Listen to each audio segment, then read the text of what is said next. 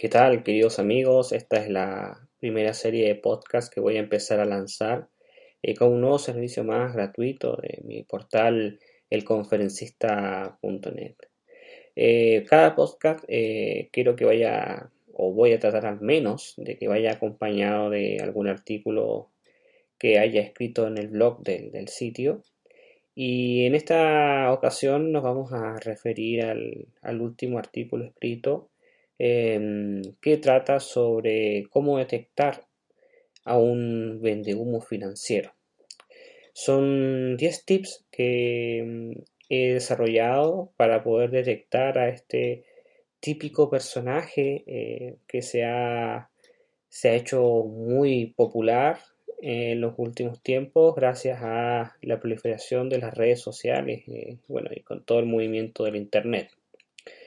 Eh, generalmente se habla de vendehumos eh, como un término a una persona que te vende algo que no sirve, algo que es basura, algo inservible a cambio de dinero, es decir, que te promete la generación o la entrega de un valor, pero en realidad no lo tiene. ¿ya? en el fondo es como un falso vendedor de promesas, ¿no? Un, como un típico político que te vende promesas que no, que no va a cumplir o sueños que por supuesto no puede cumplirte. Em, está de más decir de que los vendehumos han existido durante toda la historia del hombre. Creo que las dos áreas donde más se ha dado este tipo de personajes han, se han sido tanto en las religiones, eh, sin entrar digamos en detalle, eh, muchas religiones, em, y también en el ámbito político, donde es mucho más común encontrar a vendehumos, a candidatos que prometen el oro, eh, y promesas increíbles que van a salvar el mundo y que el país y todo esto y, y finalmente muchas veces y por lo general se da lamentablemente cuando votamos por ellos no, no resulta eh, que, nada de lo que decían o gran parte al menos no, no lo pudieron cumplir. Bueno, en este caso, eh, sin desviarme más del tema, voy a referirme al tema del vendehumo financiero. Eh, estoy, bueno, estuve más bien cuando escribí el artículo algo molesto, lo cual me inspiró a, escribir esto porque me han llegado muchos comentarios de, muchas personas que han sido víctimas em, de estos tipos de personajes y que se muestran hoy día utilizan los medios, las plataformas como YouTube, entre otras, eh, para promoverse y vender sueños eh, a cambio, por supuesto, de una paga, eh, digamos, en contra, digamos. Em, bueno, el primer punto con el que yo recomiendo que podemos detectar un vendehumos es el más típico. La frase típica o el sueño típico que te vende es que te puedes hacer rico rápidamente. Eh, este es el típico modelo con el cual tienden a venderse. Eh, la verdad de las cosas es que Ah, si bien es cierto, es un sueño absolutamente legítimo el querer hacerse rico, no es necesario, y quiero destacar esto, ser eh, rico para poder ser feliz. ¿ya? Eh, eso, eso quiero dejarle muy claro porque a veces se relacionan estos dos puntos y generalmente los vendehumos los, lo tienden a relacionar para poder venderte su producto, su libro, su, su programa, su conferencia o lo que sea eh, con tal eh, de pseudo programarte para que puedas ser una víctima de su, de su objetivo. la verdad de las cosas es que el proceso para ser rico de la gente que ha creado riqueza material, estoy hablando por si acaso, em, es largo, es largo, es duro. Generalmente la, la, gente que se ha convertido en rica ha sido en base a dos caminos. Uno, a través del emprendimiento. Eh, o dos, eh, a través de ganarse la lotería. La segunda, eh, bueno, sabemos que es un tema de azar. Hay que comprarse un boleto de la lotería del país que el que seas. Y bueno, si tienes suerte, te la ganarás y te podrás hacer rico de la noche a la mañana. Pero sabemos que la probabilidad es muy baja y lo más, más probable es que no te la ganes nunca. Esa es la verdad de las cosas. Eh, eso no significa que no juegues, ¿no? Puedes jugar, pero basarte en que te la vas a ganar, uf, está un poco complicado.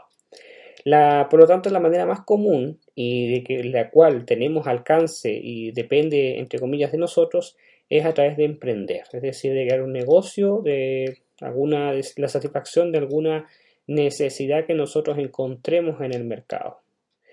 Y pero para eso el enriquecimiento conlleva muchísimo tiempo, es decir, alguien que mañana abre un restaurante, pasado mañana no va a ser rico. Ya, eh, eh, yo conozco casos de éxito de personas que han comenzado de forma muy humilde, con pequeños emprendimientos y han crecido y hoy día tienen eh, grandes capitales, pero ha sido mucho trabajo por muchos años.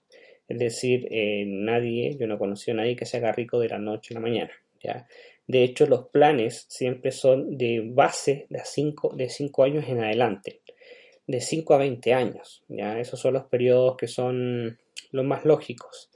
Eh, si bien es cierto, hoy día con, el Internet han proliferado las startups, que son empresas que pueden crecer a niveles ilimitados eh, y en tiempos récord. ¿ya?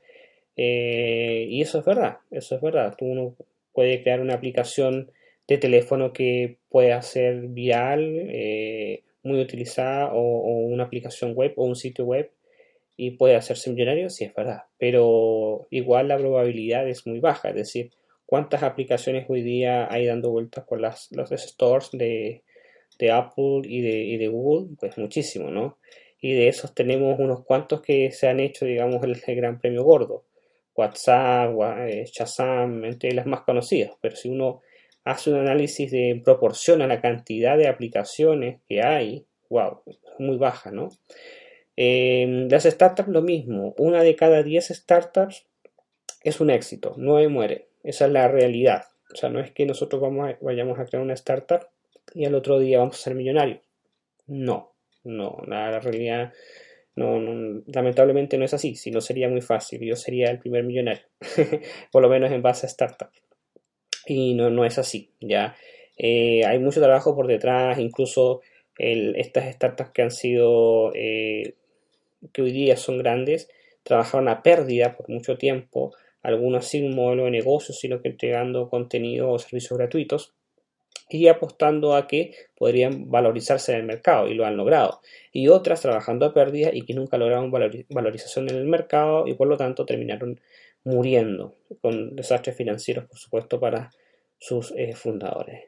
Eh, en, cualquier caso, sea el negocio que tú tengas, siempre los planes van a ser de mediano a largo plazo. Ya partiendo de cinco años en adelante, ¿puedes hacerte rico? Por supuesto que sí. Eh, cualquiera puede hacerse rico, pero con un plazo adecuado. Ya es imposible o, casi imposible salvo algunos casos muy, muy específicos, lograr riqueza rápidamente. Así que todo vende humo que van por ahí diciendo de que con su programa o su pack o su conferencia te va a cambiar la mente y por lo tanto con esa nuevamente, no sé, en fin de semana o en un año o en seis meses vas a terminar siendo millonario, pues lo más probable es que él termine siendo millonario vendiéndote la idea de cómo ser millonario. El segundo punto para detectar un vendehumos es que genera su riqueza en base a la venta de humo. Es decir, eh, si Bill Gates mañana o Mark Zuckerberg o no sé, Richard Branson eh, o cualquier empresario que no necesariamente tiene que ser de este tamaño, pero un empresario real, con negocios reales, eh, mañana se dedica a dar conferencias de cómo hacerse rico eh, y te puede vender quizá un programa para enriquecerte, yo no lo veo ningún problema. No es un vende humo. ¿ya? El problema está en que los vende humos, que son la mayoría, sus negocios, sus emprendimientos están basados en la venta de humo, es decir, en las promesas de hacerte millonario. Es decir, se hacen ellos millonarios, o, o no sé si millonarios, pero se van enriqueciendo de la forma en que te venden sus formas o sus fórmulas mágicas para que tú te puedas supuestamente enriquecer. Cuando uno quiere detectar a un buen formador para emprendimiento, tiene que buscar un emprendedor, una persona que tenga emprendimientos que no, aparte de sus cursos, conferencias o lo que sea, donde prometan ayudarte a generar riqueza, que no tengan nada que ver con eso. Puede ser cualquier servicio, alimentación, hotelería, transporte, tecnología, turismo, lo que sea, lo que sea, pero sin que tenga que ver, sin que tenga relación alguna con los servicios para, o programas para, o conferencias para, o libros para hacerte rico, ¿ya? Cualquier persona que solamente o se vea que su negocio exitoso está basado en venderte modelos para hacerte rico es un vende humo. Esa es otra característica muy clara eh, para poder detectarlo. Eh, una tercera característica eh, también muy destacada es que el vendehumo trabaja mucho sobre una técnica que utilizamos los conferencistas que se llama la programación neurolingüística. La programación neurolingüística es, en palabras muy simples, técnicas para influir en tu mente, técnicas de comunicación tanto eh, oral, eh, eh, sí, oral mayormente, y lo que finalmente lo que busca es dominar tu mente para los fines que él estima conveniente. Es decir, la programación neurolingüística puede tener, y de hecho debe, debería tener, un uso muy positivo, ¿ya? Para mejorar, para inspirar a la persona que va a ser coachada. Pero también hay quienes conocen esta técnica que la utilizan con fines netamente comerciales sin ningún nivel de ética alguno eh, y lo cual simplemente utilizan para influir y mejorar o eh, poder guiar guiarte para que le compres lo que te está ofreciendo ya llámese el producto como se llame.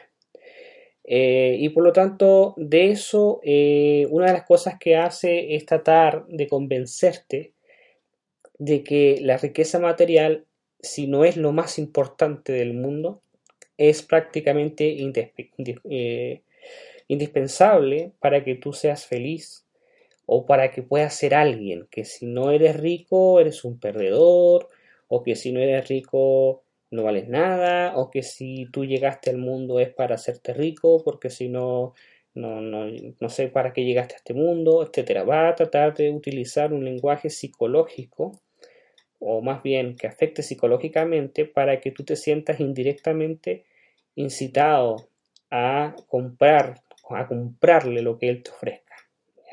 Esa es otra característica, uno tiene que ser muy, muy fino, tener eh, los valores muy claros para poder definir eso.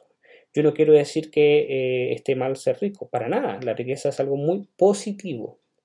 Lo que está, sí, muy mal es determinar de que la riqueza material es lo más importante. Lo más importante es la riqueza espiritual, es decir, la riqueza valórica que nosotros tenemos y nuestra comunicación con nuestro interior, con nuestros seres queridos. La riqueza material es el acceso a facilidades, no sé si llamar mundanas, pero de aspectos que, claro, facilitan más la vida del individuo, pero que no tienen que ver con la satisfacción de la felicidad, ¿ya? Evidentemente es muy difícil ser feliz si no se tiene para comer, eh, un lugar para vivir, una cama para dormir. Pero llega un punto donde más dinero no te hace más feliz. Es decir, quien tiene un millón de dólares, o tiene seis millones de dólares, o tiene cien, no va a ser más feliz por la cantidad de millones de dólares. Cuando tú tienes satisfecha todas tus necesidades básicas de una forma correcta y puedes vivir, comer, alimentar, eh, viajar, eh, hacer lo que tú necesitas de la forma que tú quieres, puedes suplirlo de la forma que tú quieres, mayor riqueza no te hará más feliz. Y la riqueza material, eh, y esto lo sabe la gente que tiene mucho dinero, no, no es lo más importante. Lo más importante es la familia. Si tú tienes la oportunidad de tratar con millonarios, ellos te le preguntas qué es lo más importante, te va a decir mis hijos, mi familia, mi esposa, y, y, y tú vas a decir, pero te vas a confundir no le vas a creer, pero la verdad es que esas personas, eh, ya teniendo tanto dinero, se dan cuenta de que lo más importante son las relaciones personales, el desarrollo eh, personal eh, y la parte espiritual. Otro punto súper importante es que un vende humo te mostrará una vida de lujos y una cantidad, una calidad de, de vida material envidiable, entre comillas. Y esto me parece mm, triste y, y, gracioso a la vez. Eh, porque si uno realiza, por ejemplo, ahí en el propio Google lo puedes hacer, haciéndole publicidad un poco a Google, eh, una búsqueda, em, eh, no sé, estos personajes que que, no sé, los top 100 de la, más millonarios del mundo según la revista Forbes, te vas a dar cuenta que personajes como Sergey Brin, eh, Mark Zuckerberg, Amancio Ortega de Sara, bueno, Mark Zuckerberg de Facebook, para los que no sabían, Jeff Bezos de Amazon, Richard Branson de Virgin, Bill Gates de Microsoft, el mismo fallecido Steve Jobs de Apple y cuantos personajes más, visten de una forma em, súper sencilla, es decir, pueden vestir incluso de forma más sencilla que tú que yo. Y esa es la realidad. En cambio, un vendehumos tiende a vestir con mucho lujo, a utilizar relojes caros, eh, trajes a la medida, de ropa que sea muy... Em, que llame mucho la atención, incluso a, veces con colores que puedan ser muy poco comunes, con tal de marcar diferenciación eh, y en el fondo es tratar de mostrarte que ellos son entre comillas superiores, diferentes, pero desde un punto de vista superior. Y eso es una de las cosas más absurdas que hay. Eh, también te van a mostrar qué autos utilizan o qué zapatos utilizan y como te digo, repito, la gente que tiene mucho dinero, la gente que de verdad es muy rica, no necesita mostrar su riqueza, no necesita mostrar el, carro que, o el automóvil que utiliza, no necesita mostrar el reloj que usan. Y de hecho, ni a veces ni usan reloj ni usan carro. Yo conozco el caso de Horacio Pagani, que es un, tiene una de las fábricas de automóviles más importantes y exclusivas del mundo, que Automóviles Pagani en Italia. Eh, él eh, va en bicicleta, en bicicleta a, su, empresa, siendo que eh, ellos fabrican autos de lujo de, un millón de dólares, un auto, son autos de primer nivel, digamos, que por, lo menos yo no podría acceder a ellos. y va en bicicleta, es decir, personas que tienen muchísimo dinero no necesitan ni, ni muestran nada. Tú nunca vas a ver a Mark Zuckerberg de Facebook, que es uno de los más millonarios del mundo. Él no tiene millones de dólares, tiene billones de dólares. Él siempre anda con la misma ropa. Steve Jobs, tú lo puedes ver en las imágenes, siempre la misma ropa. Bill Gates, prácticamente siempre la misma estilo de vestir, la misma camisa. Eh, Amancio Ortega, que es dueño de Sara, tú dices, bueno, este tipo debe vestir espectacular con toda la ropa que tiene y diseños. Y... No, eso los aves se viste común y corriente. Y Jeff Bezos también de Amazon y así. Y, estaría toda la, toda la tarde nombrando ejemplos. Por lo tanto, no te dejes impresionar por personajes así que te van a vender cursos o algo por el estilo para hacerte rico y que porque te dicen que usan un reloj caro o que visten o te muestran un traje caro o, te muestran el carro con el que andan. Eh, eso es pura, pura apalancamiento para la venta de su humo.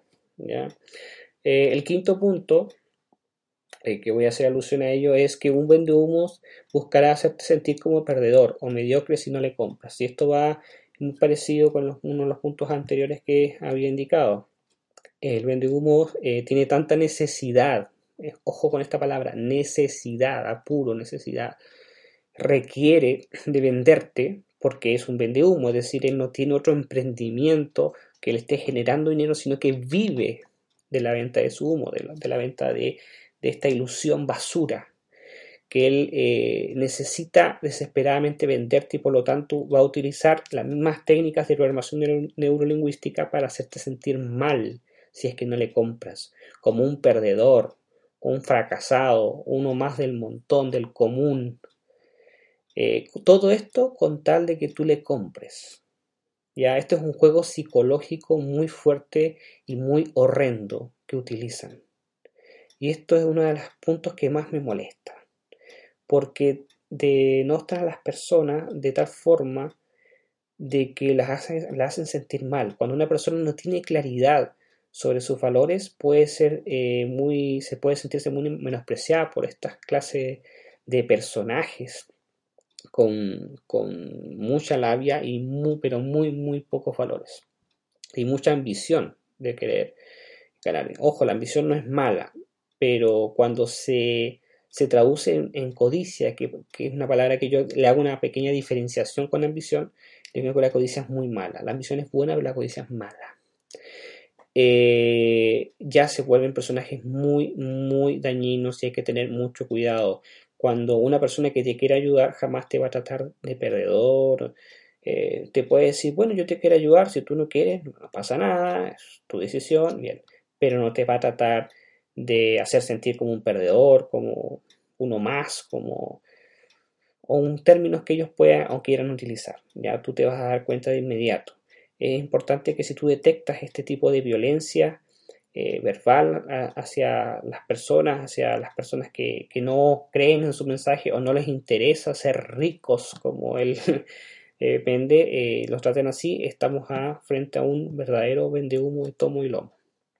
El sexto punto que caracteriza a este personaje es que un vendehumo te dará consejos arriesgados para tu salud económica personal. Y esto es súper importante. bueno, para los que me conocen, yo, o para, más bien para los que no me conocen, yo soy consultor de, negocios eh, y bueno, me gusta mucho el terreno de las finanzas personales. Es decir, más que consultor de negocios, soy consultor de finanzas personales.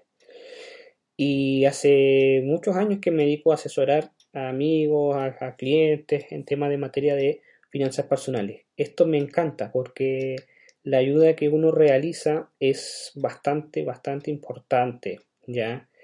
Eh, y acá me molesta muchísimo estos personajes porque generalmente el vende humo eh, tiende a mm, incitarte a que tú tomes decisiones de finanzas personales muy poco sanas.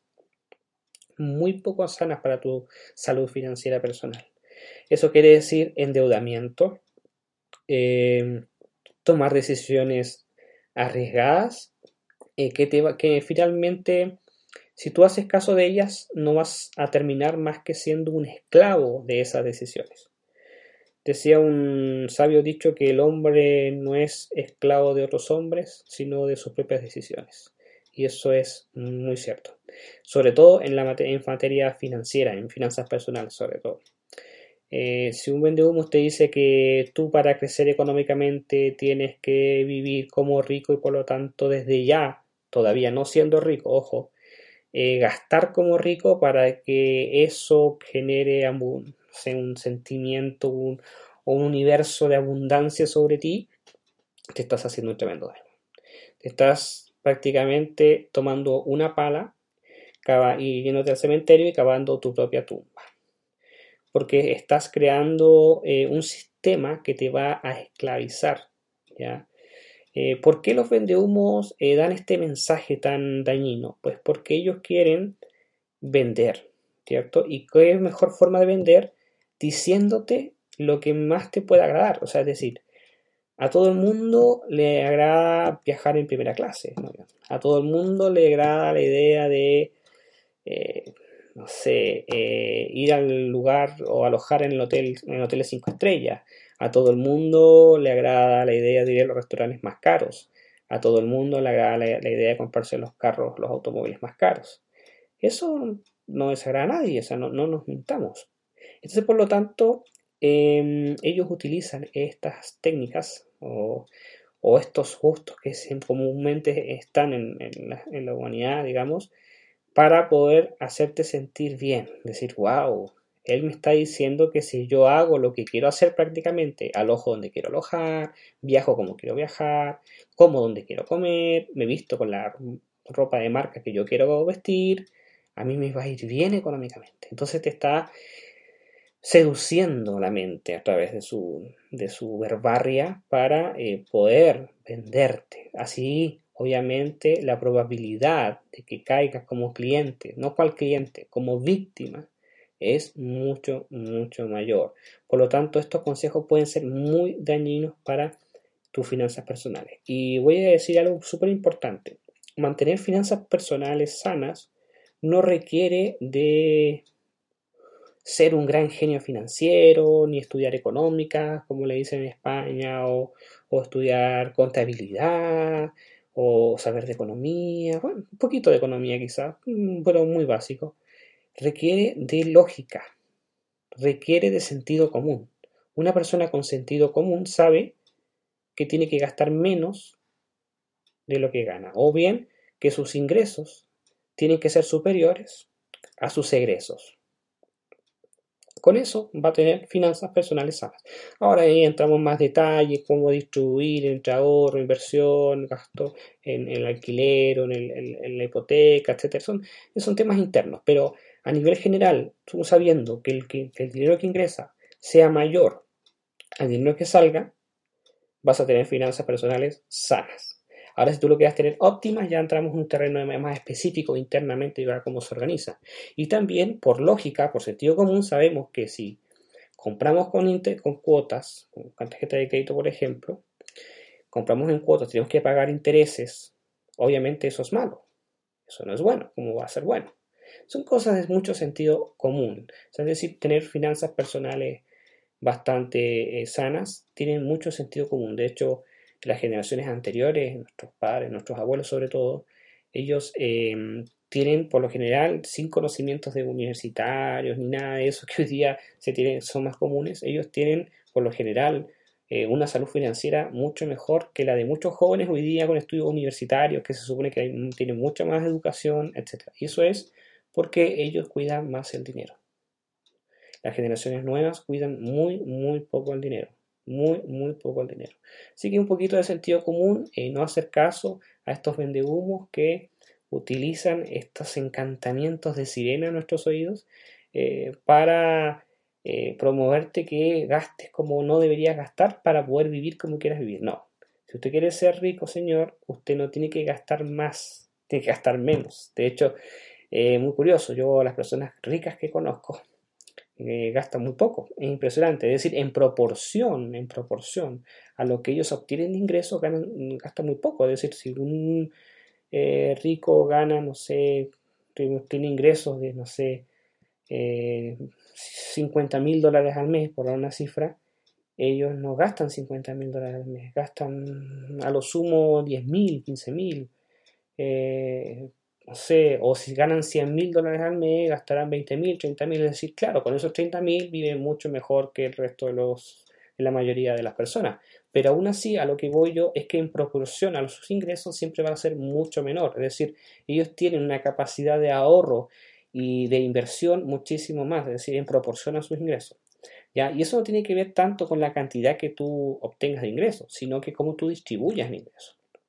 Yo conozco personas que tienen muy buenos ingresos, que son generalmente trabajadores, pero que tienen muy buenos cargos, que tienen muy buenos ingresos y a pesar de eso no tienen ahorro y están sobreendeudados. Es decir, aparte de que se gastan todo lo que ganan, eh, piden crédito y, pagan interés sobre eso y están sobreendeudados. Es decir, el día que se quedan sin trabajo colapsan.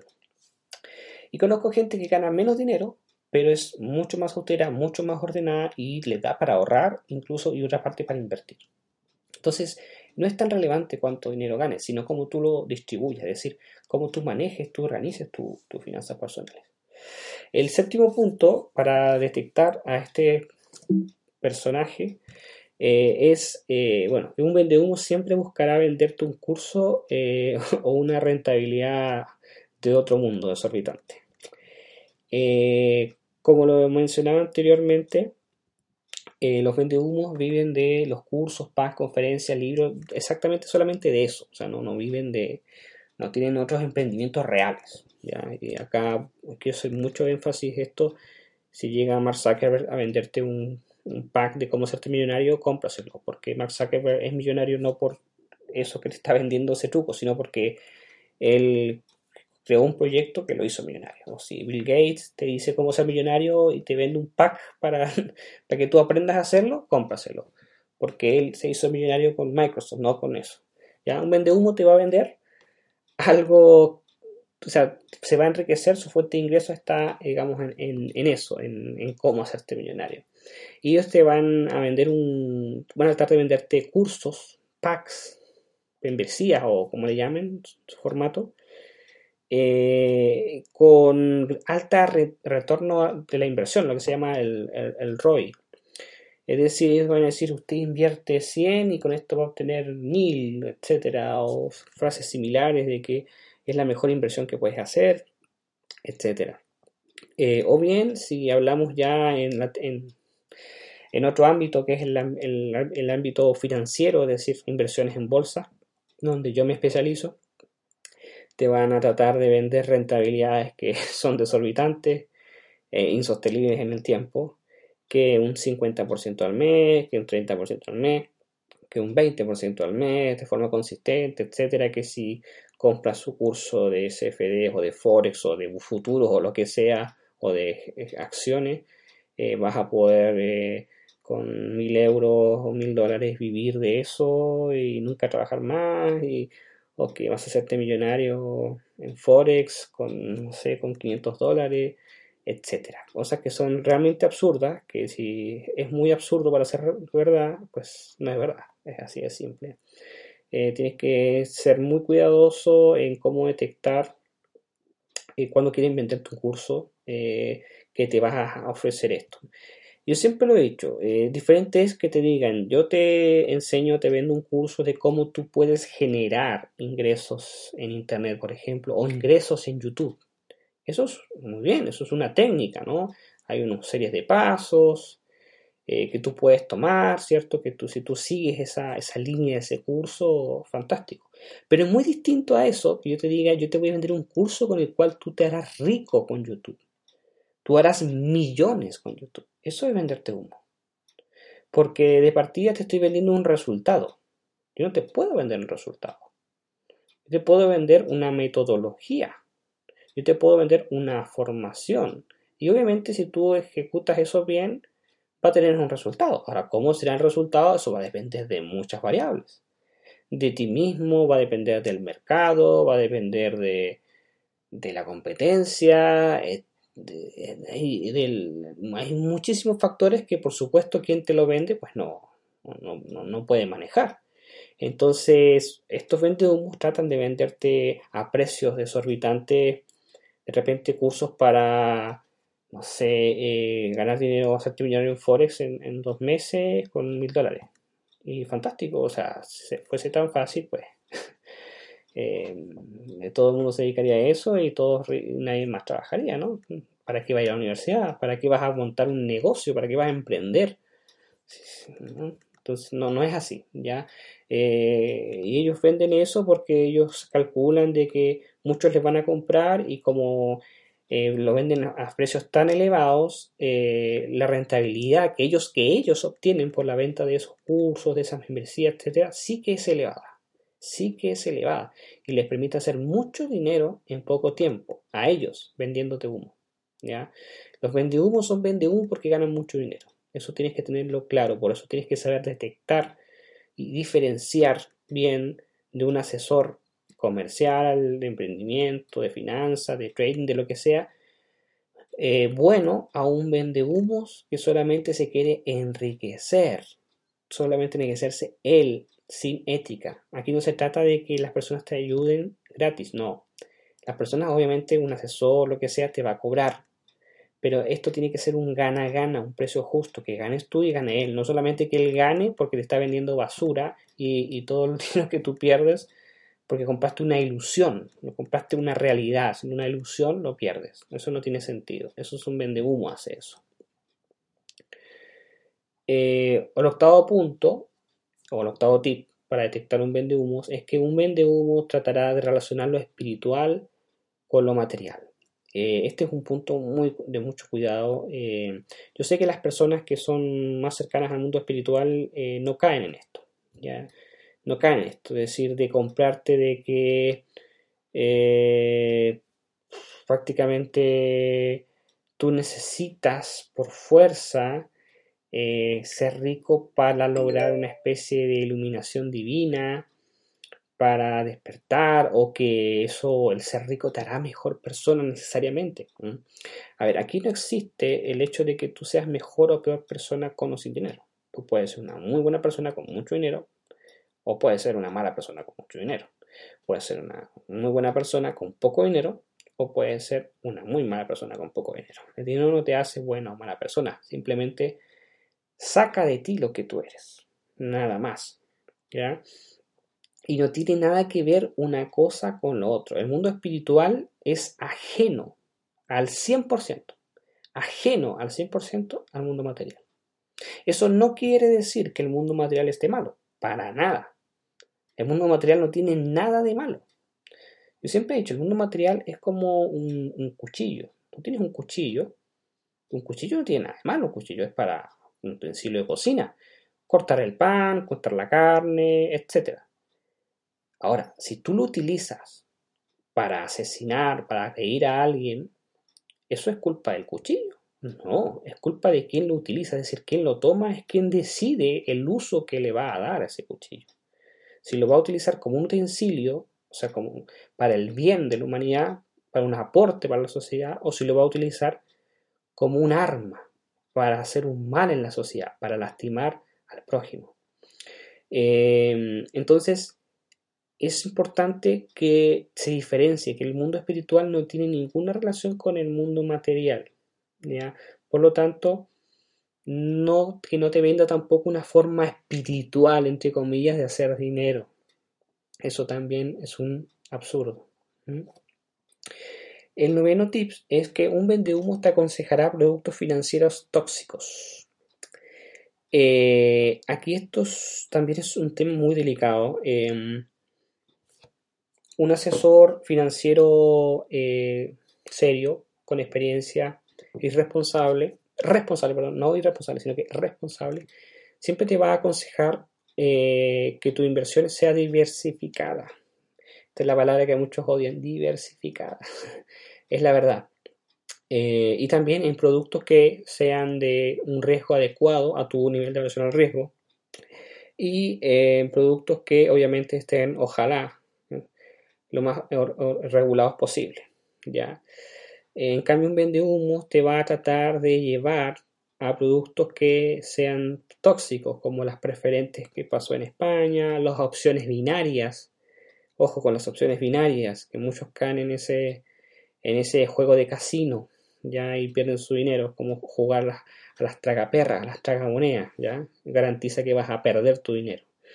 Eh, ese tipo de productos tóxicos eh, son igual un emblema de los, de los vendehumos eh, que te pueden obviamente hacer mucho daño. Ellos, muchos de ellos tienen intereses con empresas que se dedican a vender estos, estos programas de, productos tóxicos y ellos para ganar dinero tienen un contrato eh, con, con, estas pseudoempresas financieras eh, para, la, eh, para llevar clientes. Y como saben que vas a perder tu dinero, ellos cobran una parte de tu dinero. Es decir, si tú inviertes, no sé, mil dólares, incluso a la empresa le pueden pagar hasta la mitad, 500 dólares al, al humo por llevarte.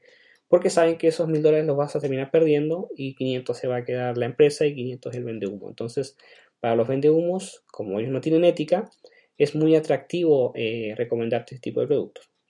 Aclaro de que existe eh, un programa que se llama programas de IB, que tienen los brokers de, CFDs eh, y Forex y algunos de futuro también, que son programas de recomendación donde a nosotros, lo que somos IB, nos pagan comisiones por las operaciones de los clientes que refiramos, que referimos, perdón.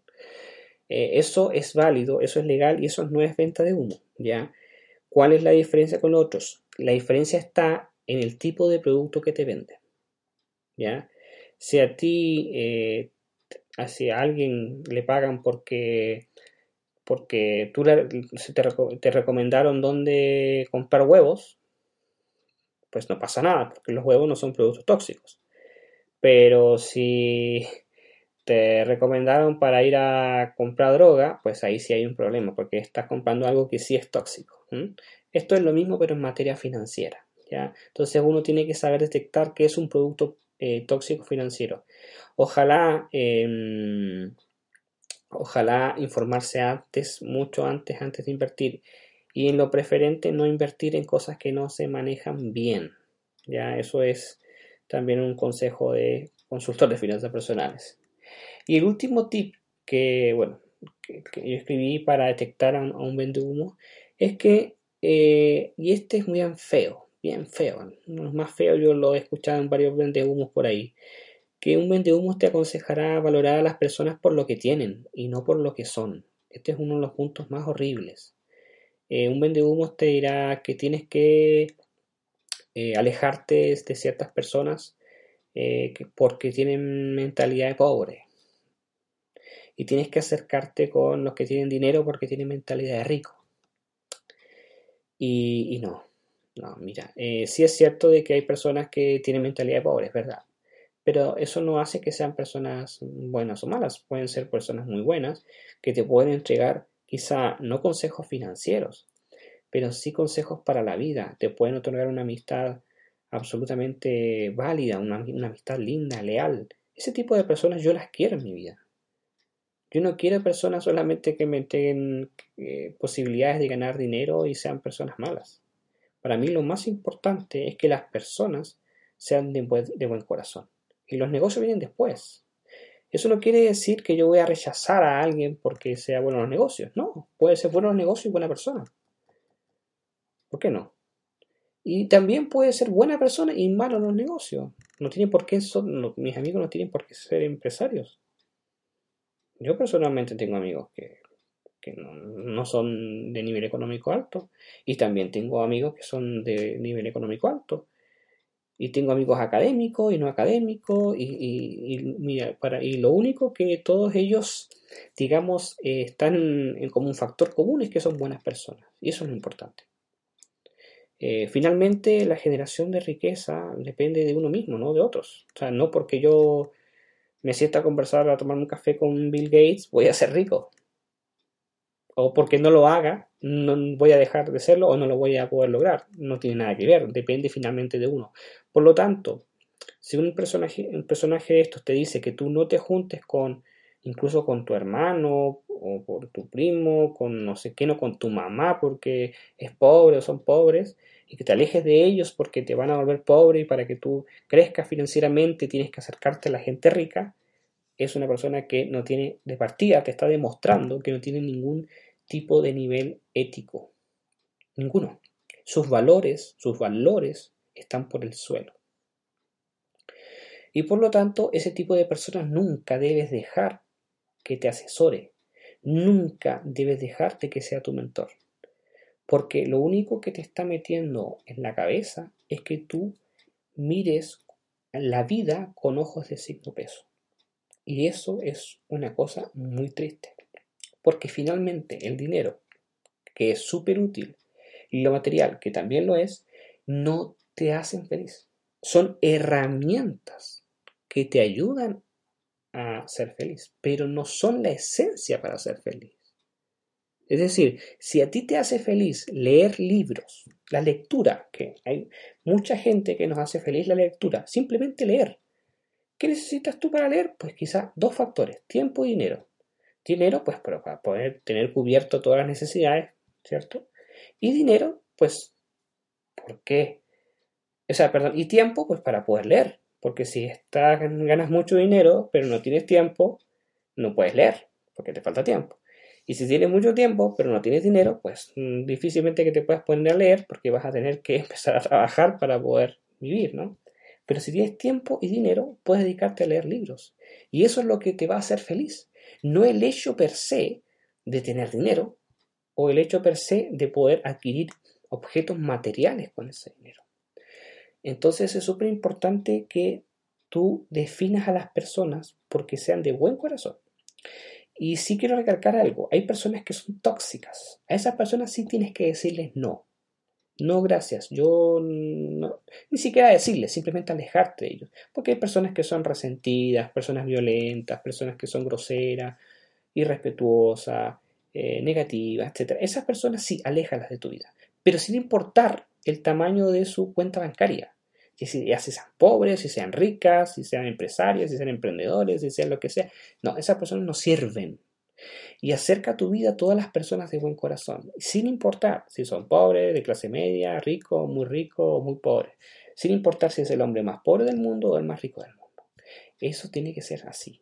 Así que aléjate de todo ese todo vende humo que te dice que no, que aléjate de la gente pobre, que te va a volver más pobre, que tienes que acercarte a los ricos. No, no, aléjate de ese tipo de personas. Y como conclusión final, eh, bueno, para terminar este podcast, eh, te agradezco desde ya estar hasta este minuto escuchándome, haber dedicado eh, tiempo de tu vida que es muy, muy valioso. Em, para tener claro algo, para tener claro algo, cualquiera, si una persona que tú sospechas que pudiese ser un vende humo y cumple cualquiera, alguno de estos 10 puntos de forma muy marcada, aléjate de esa persona. Todo es muy fácil. Hoy día tú en YouTube vas a encontrar a muchos asesores y de esos gran parte son vendehumos, no todos, no todos, ¿ya? Y estos tips te van a ayudar a que si tú detectas que se cumple al menos uno de estos tips en ese personaje, tú debes alejarte de ellos. Y a medida, a mayor cantidad de estos puntos se cumplan, mayor vende humo es. Es decir, si cumple estos 10 puntos, es que es el vende humo de los vende humos, el gran maestro de los vende humos. Y siendo que si cumple solamente un punto, es un vende humo, sí, pero de, de bajo nivel, digamos, con nivel controlable. Aún así sigue siendo un vende humo. Si tú encuentras a alguien en internet que te parece, en YouTube sobre todo, que se llama, que te parece eh, muy interesante, parece un buen coach, analiza si cumple alguno de estos 10 puntos. Si no cumple ninguno de estos 10 puntos, significa que probablemente será un personaje que tú puedas escuchar y que te pueda ayudar tanto en tu crecimiento espiritual e incluso en tu crecimiento material. Porque repito, el crecimiento material, el enriquecimiento material no tiene absolutamente nada de malo, siempre que no se te venda humo y que se haga desde el corazón y no desde la adoración material como tal. Espero que haya gustado este primer podcast. Eh, voy a seguir eh, subiendo más a, a las redes sociales, a mi sitio web y nos vemos hasta la próxima. Bye bye.